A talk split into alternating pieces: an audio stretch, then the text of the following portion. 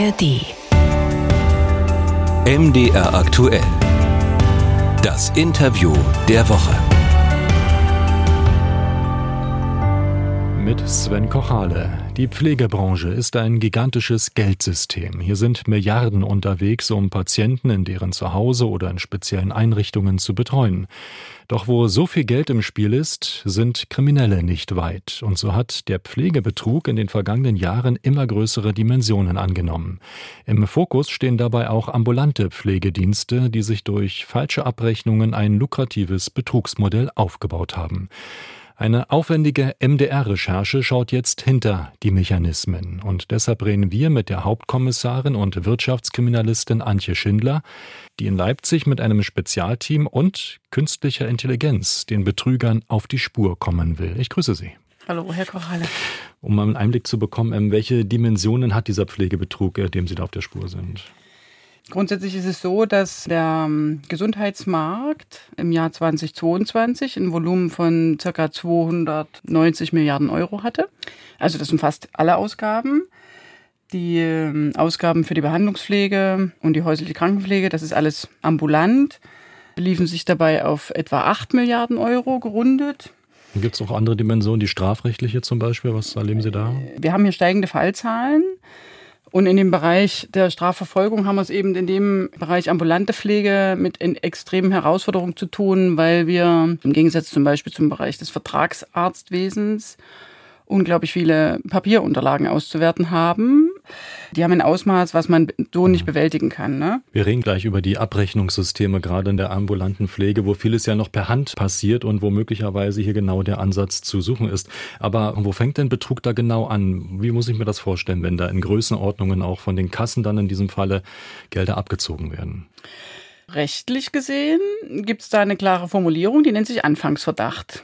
Das ist immer dann der Fall, wenn wir Hinweise darauf haben, dass Leistungen abgerechnet werden, die nicht erbracht wurden oder die nicht äh, vollständig erbracht wurden oder die nicht von qualifiziertem Personal erbracht wurden. Also ein ganz klassisches Beispiel ist Medikamentengabe. Da kriegt die Patientin oder der Patient einmal um 6 Uhr, einmal um 12 Uhr und dann nochmal um 18 Uhr Medikamente. Und da ist quasi jede einzelne Leistung auf diesem Leistungsnachweis aufgeführt. Das wird genau dokumentiert und zwar handschriftlich. Genau.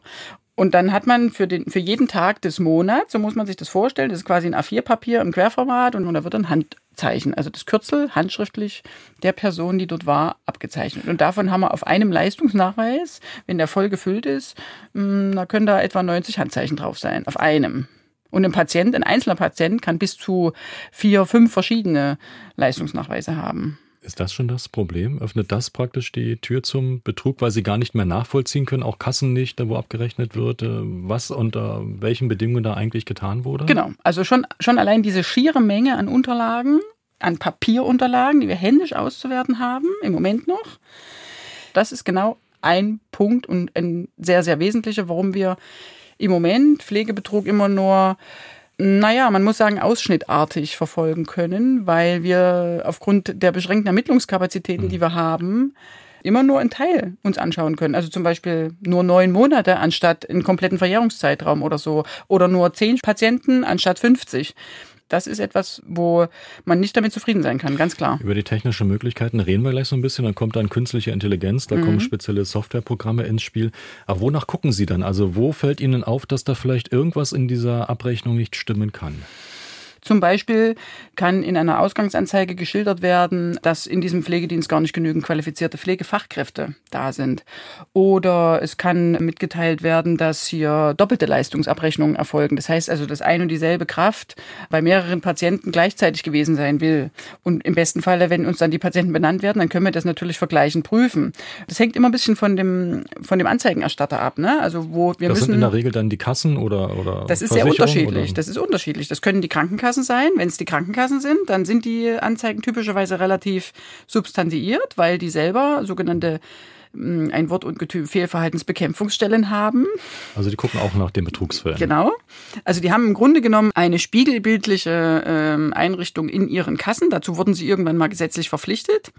Wenn die Anzeigen von den Kassen kommen, von den Krankenkassen kommen oder von der Pflegekasse, dann sind die typischerweise relativ gut schon untermauert mit einzelnen Informationen, mit Belegen und so weiter. Und dann können wir dort relativ konkret in die Ermittlungen einsteigen und dann suchen wir genau danach. Also zum Beispiel nach einer bestimmten Pflegekraft. Wo hat die jetzt abgezeichnet, bei welchen Patienten? Je konkreter, äh, desto besser. Was, was erleben Sie denn da so im Alltag in den Ermittlungen? Was sind denn so die Klassiker? Wo wird äh, besonders gern betrogen? Na, Klassiker sind tatsächlich in der Vergangenheit gewesen die Unterschreitung des Qualifikationsniveaus. Das zum Beispiel Pflegefachkräfte, die dürfen die Leistungen der medizinischen Behandlungspflege nach SGB V erbringen. Das sind sogenannte Pflegefachkräfte.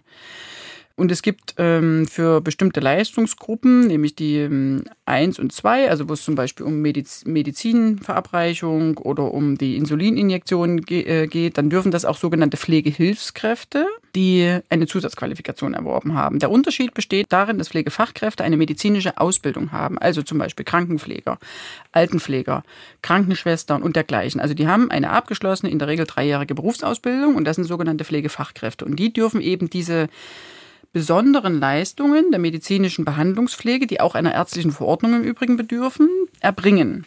Und Pflegehilfskräfte dürfen das eben nur in einem sehr beschränkten Maß und auch nur dann, wenn sie eine entsprechende Zusatzqualifikation erworben haben. Ein anderer, aber auch ein häufig verbreiteter, ähm, wir nennen das Modus operandi, also Begehungsweise, dass quasi Leistungen abgerechnet werden, die gar nicht erbracht werden. Also zum Beispiel, man äh, rechnet ab, dass man den Menschen geduscht und gewaschen äh, hat, also eine große oder eine kleine Morgentoilette, gerne eine große Morgentoilette, weil die nämlich äh, ein bisschen mehr Geld bringt, dass man die abrechnet, aber de facto entweder gar nicht dort gewesen ist oder jedenfalls dann diese, diese Morgentoilette nicht durchgeführt hat, weil die braucht nämlich eine gewisse Zeit. Und man kann zum Beispiel eine große Morgentoilette nicht in fünf Minuten durchführen. Und wenn der Tourenplan, das jetzt bringe ich gerade mal noch ein weiteres, neben dem sogenannten Leistungsnachweis noch ein weiteres Beweismittel in, ins Spiel, wenn der Tourenplan eben sagt, ähm, dass die Mitarbeiterin nur fünf Minuten dort war, dann kann sie schlechterdings keine große Morgentoilette erbracht haben. Das funktioniert einfach nicht.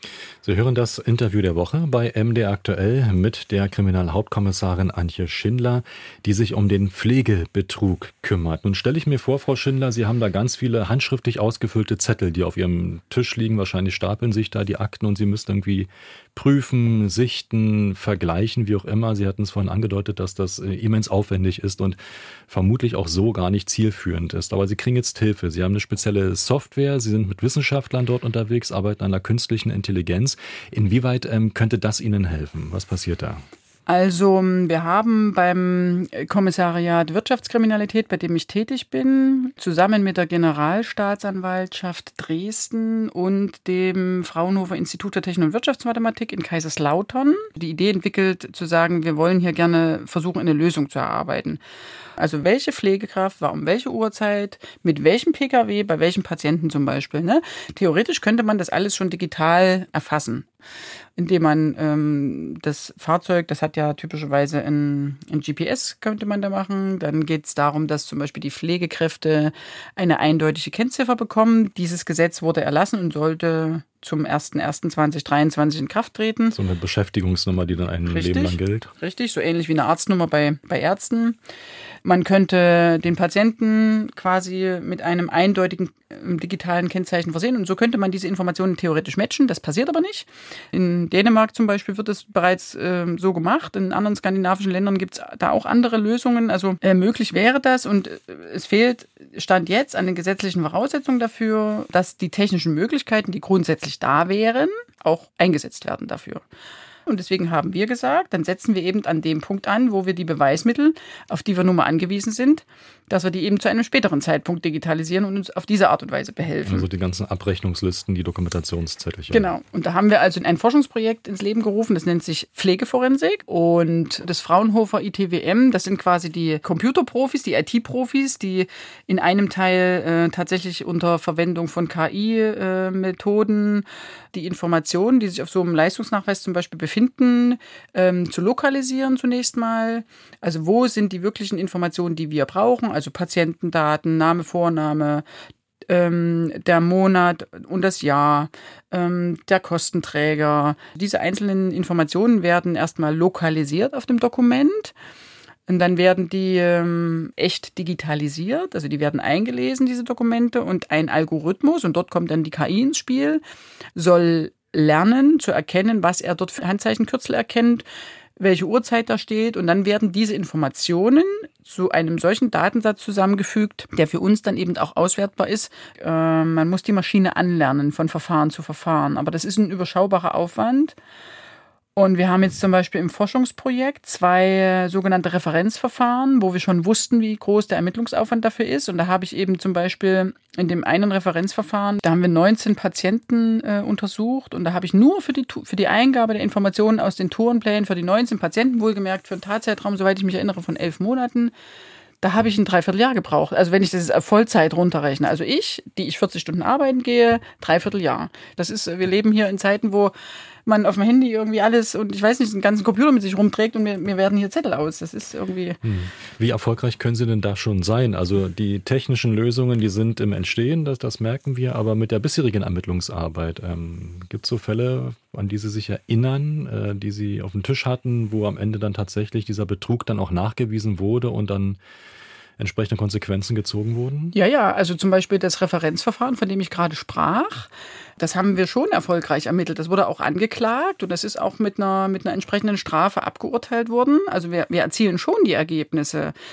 Es ist nur so, dass bei einem Hinweis auf systematischen Abrechnungsbetrug, und das ist ja der besonders sozial schädliche Abrechnungsbetrug, der, wo systematisch in Größenordnungen das Geld dem System entzogen wird und damit für eine wirklich gute Pflege fehlt, und an, diese, ähm, an diese Fälle kommen Sie noch nicht dran oder hin und wieder mal? Also wir können im, zum jetzigen Zeitpunkt können wir solche Fälle nicht vollständig ermitteln. Das muss man ganz klar so sagen. Wir können solche Fälle wegen des Ermittlungsumfangs und des Ausmaßes nicht ermitteln. Wenn ich einen solchen Fall ähm, ermitteln wollte, also wir haben jetzt im Referenzverfahren zwei für einen Monat alle Leistungsnachweise uns angeguckt, für alle Patienten uns angeschaut und beide Leistungsgruppen SGB 5 und SGB 11.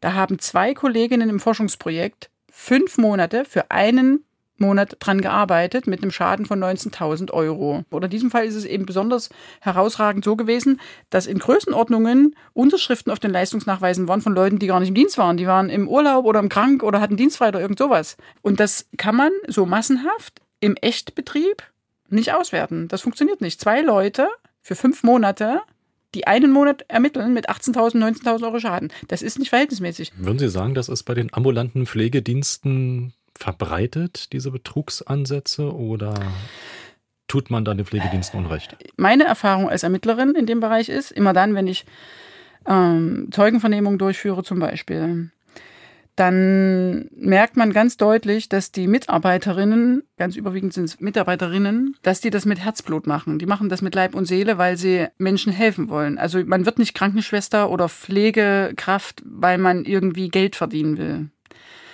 Und das Geld landet ja auch nicht bei den Pflegekräften, das landet bei den wirtschaftlich Verantwortlichen des Pflegedienstes. Das sind ein bis zwei Personen oder vielleicht auch drei oder wenn es einen Investor dahinter gibt. Und äh, das sind typischerweise eben nicht die Pflegekräfte, die diese Ideen entwickeln, sondern das sind diejenigen, die davon monetär profitieren. Mhm. Gleichwohl ist es Ihre Erfahrung, ähm, den Fokus tatsächlich auf die ambulanten Pflegedienste da zu richten oder sind es auch andere Bereiche, die man mal unter die Lupe nehmen sollte? Es gibt natürlich auch Betrug im Bereich der stationären Pflege, nicht zu knapp. Ich habe sogar gerade so einen Fall auf dem Tisch. Das Problem ist nur, dass auch hier die ähm, Möglichkeiten, das zu beweisen, und zwar hier sind es die rechtlichen Möglichkeiten, ähm, die sind so, die Verträge und die, äh, die Rahmenbedingungen, zum Beispiel, wie gelange ich ein geeignetes Personal von der Qualifikation her und auch vom Umfang her, die Art und Weise, wie die Verträge geschrieben sind. Das macht die Pflegekasse typischerweise. Und da werden bestimmte Bedingungen ausgehandelt. Und jetzt zu Corona-Zeiten war es zum Beispiel so, dass bestimmte Bedingungen einfach mal außer Kraft gesetzt wurden. Da herrschten teilweise katastrophale Zustände in den Pflegeheimen. Da muss man ganz klar sagen, da ziehen wir als Ermittlungsbehörden im Zweifelsfall den kürzeren, weil wir den Beweis erbringen müssen. Ich weiß nicht warum, ob es weniger angezeigt wird oder ob die Kassen selber zum Beispiel an dieser Stelle schon erkennen, dass das nicht aussichtsreich ist, das zu verfolgen. Ich erkenne nur an meinem eigenen Tun, dass das nicht einfach ist, den Beweis zu erbringen. Gleichwohl ist es nicht weniger katastrophal, wenn man Bilder sieht, wie alte Menschen dort in Betten liegen mit Hämatomen, mit, äh, man nennt es Volumenmangel, wenn die nicht genug getrunken haben zum Beispiel. Also jeder von uns hat irgendwie eine Oma oder ein Opa oder das ist ziemlich katastrophal und an der Stelle. Und das ist ähm, Ihre Motivation, da voranzugehen? Unbedingt. Also ich, ich, ich halte es für eine Katastrophe, wenn wir in einem solchen Land wie Deutschland, was so viel Geld hat, dabei zuschauen, wie die Menschen, die sich überhaupt gar nicht selber zur Wehr setzen können, die keine Lobby haben, die keine Stimme haben, wenn wir denen sozusagen die Hilfe verweigern an dieser Stelle, sondern einfach zuschauen dabei. Und das ist ganz klar eine gesellschaftliche Aufgabe, eine gesamtgesellschaftliche Aufgabe. Da nützt es auch nichts, mit dem Finger auf irgendwen zu zeigen oder der eine sagt, der andere ist äh, zuständig, sondern hier gehört ein gemeinsames Handeln aller Beteiligten auf den Plan gerufen, wo man sich einfach bewusst macht, in welcher Gesellschaft wir leben wollen. So sehe ich das. Wir haben gesprochen über den Pflegebetrug mit der Kriminalhauptkommissarin Antje Schindler. Ich danke für diese Einblicke. Vielen Dank.